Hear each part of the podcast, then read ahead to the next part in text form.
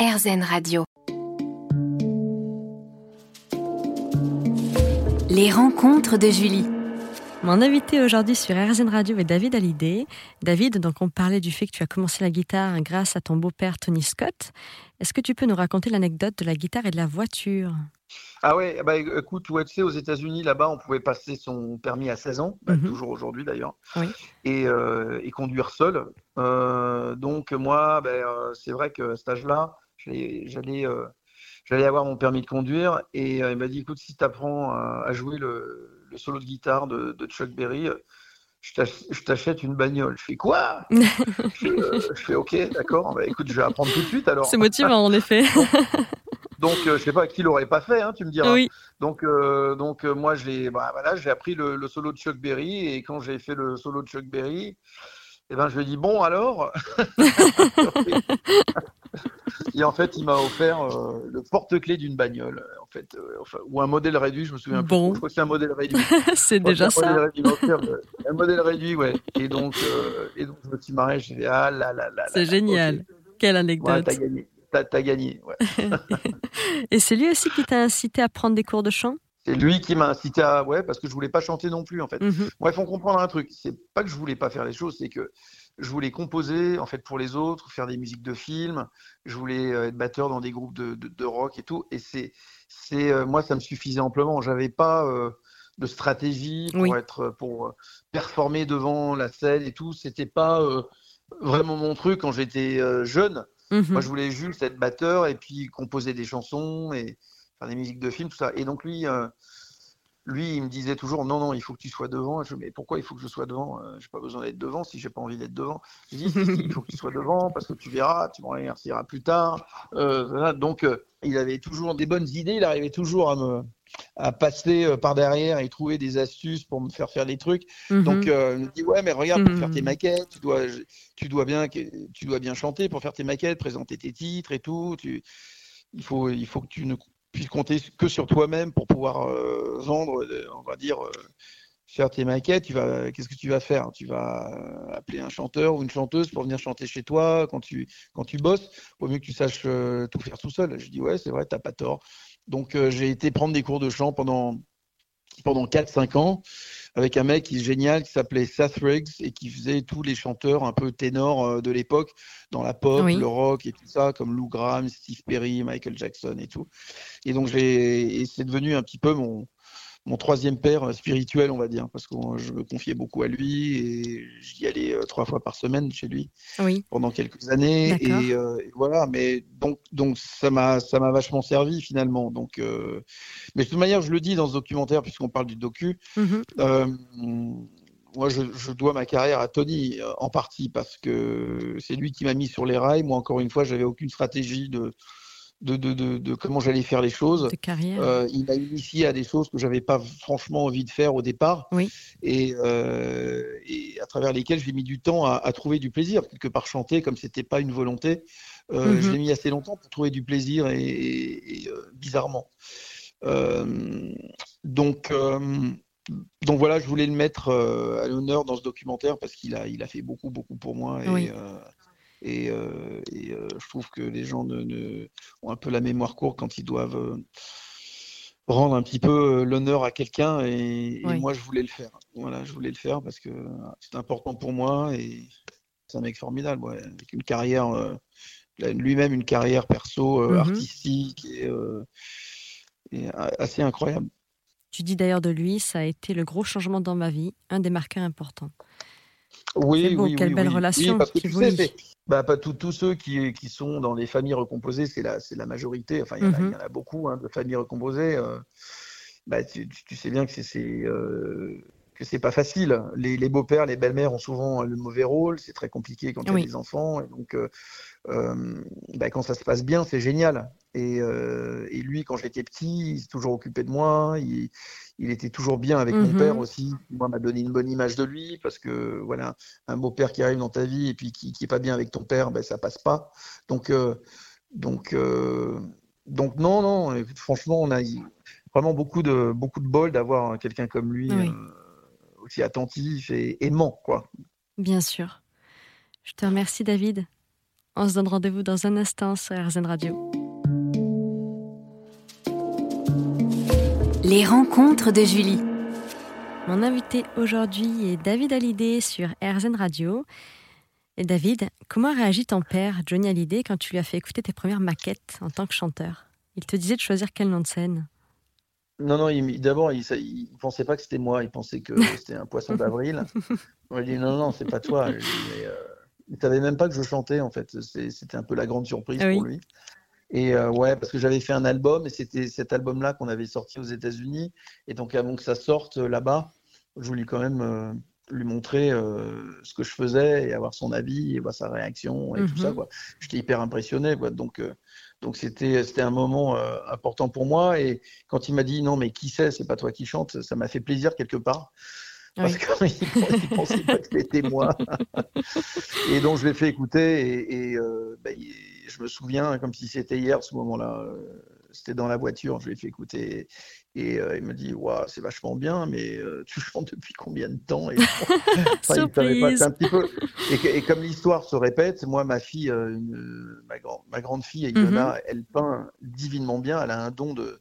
Elle a pris le, don de mon grand-père, de son, de son arrière-grand-père maternel et, et qui était la peinture. Et, mhm.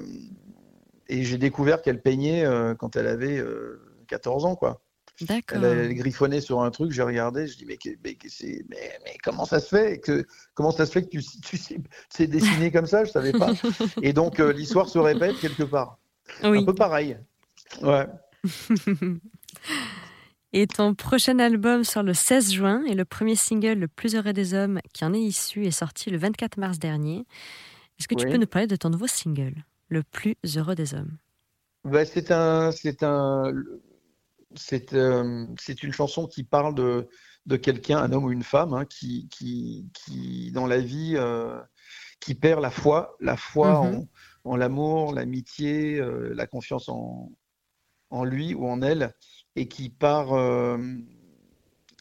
qui part une rencontre, la rencontre de quelqu'un, retrouve un petit peu toutes ces, toutes ces choses-là. Et, en fait, voilà, on s'aperçoit aussi que dans la vie, on apprécie quelque chose qu'une fois qu'on l'a perdu finalement. Quand on perd quelque chose, bah, tant qu'on perd pas quelque chose, en fait, la vie est bien faite. Oui. Eh bien, euh, on peut pas savoir finalement. Donc, euh, donc ça parle un petit peu de, de, toutes ces choses-là. Et dans ce nouvel album, il y aura donc il y a un deuxième inédit, il y a deux inédits et des anciens titres. J'ai décidé de reprendre une partie de, de, de des chansons que les gens sont susceptibles de, connaître de moi, que j'ai faites pour moi ou, ou pour euh, les autres. Mhm. Et je les ai complètement rechantées, euh, réenregistrées. Euh, c'est les 2.0 de, des anciennes chansons, en fait. Donc j'ai gardé un petit peu l'ambiance et, et ce qui marchait bien, on va dire, de, de, ces chansons-là à l'époque. Mhm. Et j'en ai fait des nouvelles chansons. Donc, quelque part, ce sont de, de nouvelles, de, nouveaux titres, en fait. Oui. Euh, donc, par exemple, j'ai refait Tu m'as pas laissé le temps, High, 100%, euh, des, mhm. chansons comme ça. Mhm. Et je les ai totalement refaites. Donc, c'est des nouveaux titres. Génial. Génial, génial. Donc, j'ai trouvé ça l'idée euh, beaucoup plus créative de, que, que, de remasteriser et puis de rebalancer ça. Je, je voulais faire quelque chose. En fait, c'est un nouvel album pour moi. Mhm. Et en fait, il y avait l'aspect rigolo aussi de donner un second souffle à tous ces titres quelque oui. part. Oui, oui. Une nouvelle vie. Nouvelle vie. Euh, un, peu comme une, une renaissance. euh, euh, c'est génial de, de rebosser tous ces titres. C'est génial. Et est-ce que tu peux nous parler de ton documentaire David Hallyday, réalisé par Eric Périssé, diffusé le lundi 3 avril dernier sur Canal Plus Doc, qui est aussi sur MyCanal? On en a un peu parlé déjà, mais alors pourquoi, pourquoi ce documentaire? Bah, pourquoi pas? Je me suis dit, on m'a proposé de le faire. On, on m'a dit que finalement, il trouvait que les gens me connaissaient pas bien du tout. Donc, mhm. euh, et puis voilà, il y avait, il y avait, euh, c'est un petit peu dans l'air du temps aussi, il faut le dire. Il y a, il y a des artistes qui ont 3-4 ans de carrière qui font déjà des documentaires. Donc, euh, je me suis dit, voilà, après 36 ans. tu es vraiment légitime. Why not? Donc, j'avais pas mal de choses à raconter. Mhm. Donc, voilà. Et puis, je trouve que laisser des traces dans la famille, c'est avec un documentaire, avec avec une grande partie de ce que j'ai fait, la manière dont je me suis construit pour les, euh, les futures générations euh, chez moi. voilà, je trouve que c'est bien de, de, laisser des traces comme ça. C'est donc voilà. Donc voilà. Le prochain documentaire va s'appeler Donc voilà. C'est noté. à tout de suite, David. à tout de suite. Les rencontres de Julie. David Hallyday est mon invité aujourd'hui sur RZN Radio. On parle du documentaire David Hallyday réalisé par Eric Périssé, diffusé le 3 avril dernier sur Canal Plus Doc et sur MyCanal. Dans ce documentaire, ce documentaire parle aussi de course automobile. En plus de tes activités professionnelles liées à la musique, tu t'adonnes à la compétition automobile. Est-ce que tu peux nous en dire plus et quel fut le point de départ?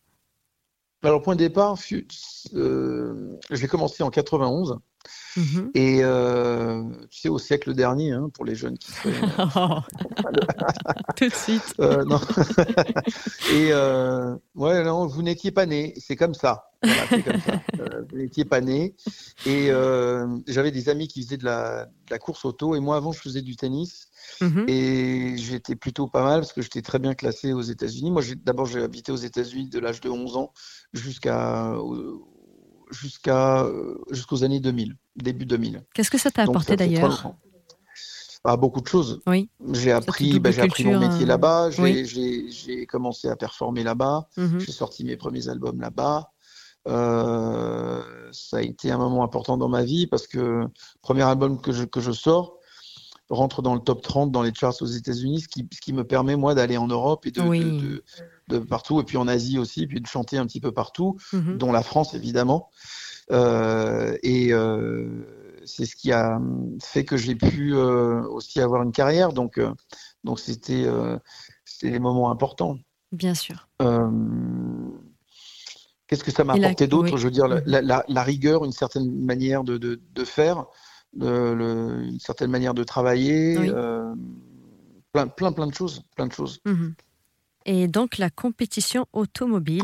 La Oui, la compétition automobile, pardon, oui, c'était ça le sujet. On en était là. Euh, oui, oui. Donc, euh, dans la compétition automobile, donc je me suis fait mal au genou et donc je jouais beaucoup au tennis. Mhm. Jusqu'au moment où je me suis fait mal, je me suis fait les ligaments croisés et donc j'ai plus, plus euh, la compète pour moi c'était fini.